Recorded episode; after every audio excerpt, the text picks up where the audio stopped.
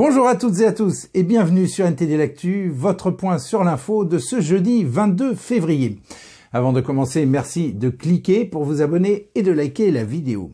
Aujourd'hui, Anthony va nous parler d'une grande opération internationale, l'opération Chronos, qui vise les pirates modernes. Mais tout d'abord, place aux actualités France. En France donc, à deux jours de l'ouverture du salon de l'agriculture, les agriculteurs maintiennent la pression en organisant de nouvelles manifestations à l'appel des syndicats FNSEA et jeunes agriculteurs, ainsi que d'autres actions.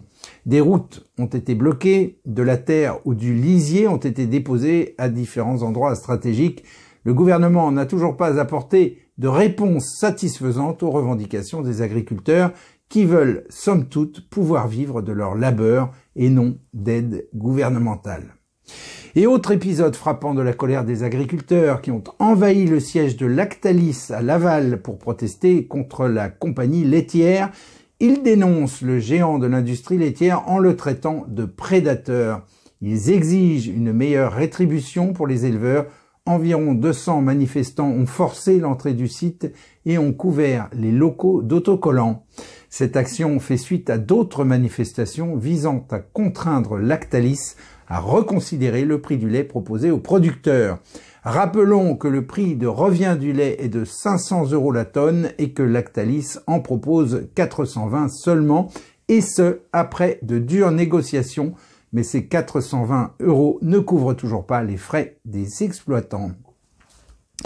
Et à propos de la pénurie de médicaments maintenant en France, le gouvernement a annoncé une nouvelle feuille de route en 2023, près de 5000 médicaments ont été en rupture de stock ou en risque de rupture. Cette feuille de route qui s'étend jusqu'à 2027 comprend plusieurs mesures telles que la relocalisation de la production de certaines molécules sur le territoire français, une meilleure surveillance de la disponibilité des médicaments essentiels et des actions pour éviter les départs des industriels en cas d'arrêt de production.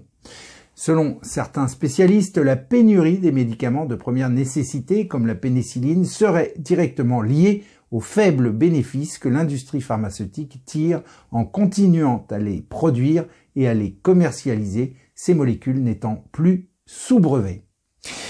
Et parlons maintenant justice, suite au défilé qui avait eu lieu en réaction au meurtre de Thomas à Romans-sur-Isère, Sept participants ont comparu devant le tribunal correctionnel de Valence et cinq d'entre eux ont été condamnés à cinq mois de prison avec sursis. Le procureur de la République avait formulé des exigences de peine plus sévères allant jusqu'à dix mois de prison ferme. Deux prévenus ont été relaxés. En novembre dernier, six militants du mouvement nationaliste révolutionnaire avait déjà été condamné à des peines allant de 6 à 10 mois de prison ferme pour des actes de violence sur les forces de l'ordre lors de cet événement. Et c'est le moment de retrouver Anthony. Anthony, c'est à vous. Merci Rémi. Bonjour à tous. L'actualité nous amène aujourd'hui à discuter d'une opération d'envergure internationale qui a secoué le monde du cybercrime. L'opération Chronos, c'est son nom, a permis de mettre un coup d'arrêt aux activités de Logbit, connu pour ses attaques informatiques contre des entreprises et institutions à travers le monde. Ce gang de cybercriminels était, jusqu'à maintenant, considéré comme le plus nuisible dans son domaine. Pour que vous compreniez, à la base, Logbit est un fournisseur de services de logiciels rançonneurs, ou si vous préférez, de logiciels malveillants envoyés à des systèmes informatiques. En le recevant, on pourrait croire à un simple courriel d'hameçonnage ou d'un site innocent. Mais non, pas du tout. En l'ouvrant, le logiciel s'empare du système informatique sur lequel l'utilisateur travaille et le retient en otage jusqu'au moment du paiement de la rançon. Pour faire court, Logbit opère par l'intermédiaire d'un énorme réseau d'affiliés qui eux-mêmes ciblent de nombreuses infrastructures nécessaires dans le monde entier. Ces derniers prennent donc ces systèmes en otage et reversent une partie de leur rançon à Logbit pour l'utilisation de ces logiciels. D'ailleurs, et vous vous en rappelez peut-être, l'année dernière, des hackers, sans foi ni loi, ont pris pour cible des hôpitaux français avec ce genre de logiciel malveillant. Mais aujourd'hui, comme je le disais plus tôt, plusieurs cyberagences, comme les gendarmes français ou le FBI, l'ont neutralisé. Voici les détails. Dans un effort concerté, les autorités internationales ont infligé un coup sévère à Logbit, un groupe notoire de cybercriminels. L'opération Chronos, menée par des agences de 11 pays, a abouti à la prise de contrôle de l'infrastructure de Logbit, à l'arrestation de plusieurs membres clés et à l'identification d'autres. Mardi, le ministère américain de la Justice a publié un acte d'accusation à l'encontre de deux Russes pour avoir extorqué des entreprises et des organisations dans le monde entier par le biais d'un rançongiciel. Les autorités ont également gelé plus de 200 comptes de crypto-monnaies liés à l'organisation criminelle et obtenu des informations détaillées sur les membres du groupe.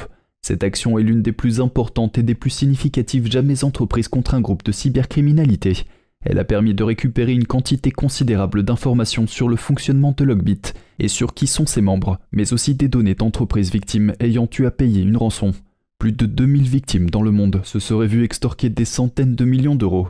Des outils de piratage et la page d'accueil du groupe sur le dark web ont été saisis. Les autorités ont également obtenu des clés de décryptage pour les entreprises et les organisations qui ont été victimes des attaques de Logbit. Le FBI est actuellement en contact avec les victimes pour partager les possibilités de décryptage. Certes, l'opération Chronos marque un tournant dans la lutte contre le cybercrime. Avec la saisie de l'infrastructure de Logbit et l'arrestation de membres clés, les autorités ont porté un coup dur à l'un des groupes de ransomware les plus prolifiques. Même s'il est vrai que cette réussite pourrait dissuader d'autres cybercriminels, il ne faut pas crier victoire trop vite, car la menace est loin d'être complètement éradiquée. Les experts en cybersécurité soulignent que, bien que l'infrastructure principale de Logbit ait été compromise, une partie de celle-ci reste en ligne. Le travail n'est donc pas encore terminé. Bien sûr, les autorités restent vigilantes et promettent de poursuivre leur lutte contre les cybercrimes, avec l'espoir que des actions comme celle de l'opération Chronos puissent un jour mener à un Internet plus sûr pour tous. Et vous, pensez-vous que cela soit possible? N'hésitez pas à nous faire part de votre avis dans les commentaires. Rémi, c'est à vous. Merci Anthony. Et en Espagne, des milliers d'agriculteurs ont aussi exprimé leur colère dans les rues de Madrid. Des confrontations avec les forces de l'ordre ont été observées, comme en France et dans d'autres pays de l'Union européenne, les agriculteurs réclament des mesures pour simplifier les démarches administratives, contrôler les importations et imposer aux produits étrangers les mêmes contraintes environnementales que celles imposées aux agriculteurs espagnols. Le ministre de l'Agriculture s'est engagé à répondre aux préoccupations des agriculteurs. À suivre. Et en Israël maintenant, un rapport de l'Association des centres d'aide aux victimes de viols met en lumière des violences sexuelles systématiques lors des attentats terroristes perpétrés par le Hamas le 7 octobre dernier. Des agressions sexuelles et des viols en réunion sous la menace d'armes ont été mentionnés. Les témoignages de survivants et de secouristes évoquent des corps présentant des traces d'attaques sexuelles. Des otages libérés ont également rapporté avoir croisé des femmes victimes d'agressions sexuelles pendant leur détention. Et on passe tout de suite aux actualités Chine avec Vladia. Vladia qui va nous parler aujourd'hui d'économie et de cybersécurité. Vladia, c'est à vous, on vous écoute. Bonjour à tous, merci Rémi. Les déclarations du régime chinois sur son économie n'ont visiblement pas convaincu. De nouveaux chiffres révèlent que les investissements directs étrangers dans le pays sont tombés à leur plus bas niveau depuis 30 ans. Selon les données du régime elle-même, les investissements directs étrangers ont chuté de plus de 80% l'année dernière par rapport à 2022. Ils n'ont atteint que l'équivalent de 33 milliards de dollars l'année dernière. Pékin s'est efforcé de relancer l'économie du pays après la pandémie. Le pays est confronté à une crise immobilière, à une faible demande intérieure et à un manque de confiance de la part des investisseurs. En outre, les entreprises étrangères ont réduit leurs activités en Chine après que le régime chinois a durci sa législation. Les entreprises s'inquiètent de la manière dont les politiques du régime seront appliquées. L'incertitude pousse de plus en plus d'entreprises étrangères à envisager de diversifier leur chaîne d'approvisionnement ou de se retirer complètement de Chine. Avec un taux de chômage élevé, l'économie chinoise pourrait souffrir à moyen et long terme. Les investissements directs étrangers sont importants car ils permettent d'établir des liens durables entre les économies. Le chef du FBI met en garde contre les cyberattaques menées par la Chine contre les infrastructures américaines. C'est le deuxième avertissement en l'espace de quelques jours. Lors de la conférence sur la sécurité qui s'est tenue à Munich, les chefs des services secrets de différents pays se sont concentrés sur la guerre en Ukraine et le Moyen-Orient. Mais le directeur du FBI, Christopher Wray, les a exhortés à ne pas laisser la Chine échapper à leur attention. M. Wray a déclaré que les États-Unis étaient très attentifs aux efforts déployés par la Chine pour implanter des logiciels malveillants dans les réseaux et les infrastructures informatiques américains. Il a ajouté que l'offensive du Parti communiste chinois contre les infrastructures américaines était d'une ampleur sans précédent. Sous Biden, la Chine semble avoir beaucoup plus de marge pour lancer des opérations malveillantes, alors que sous Trump, les réponses du gouvernement Trump étaient beaucoup plus claires, beaucoup plus directes et fermes, et donc les Chinois étaient, en surface en tout cas, beaucoup plus amicaux face à Trump. Amicaux, euh, diplomatiquement parlant bien sûr, hein. sous la table c'était des pistolets chargés. Merci à tous, c'est tout pour moi, merci Rémi, à demain. Merci Vladia. Et on conclut cette édition avec un grand peintre italien du XVe siècle, Filippo Lippi, ou Fra Filippo Lippi, était un peintre dont la vie a été marquée par un conflit entre sa vocation artistique et son rôle de moine. Recueilli jeune par les moines, il est destiné à devenir prêtre. Cependant, vers l'âge de 25 ans, il quitte le couvent pour se consacrer entièrement à la peinture et rompt ses vœux pour mener une vie séculière. Son parcours de vie fait scandale, mais il sera quand même protégé par la famille Médicis. Lippi a eu une influence majeure sur d'autres artistes, notamment Botticelli, en transmettant son utilisation subtile de la couleur et l'élégance de ses silhouettes.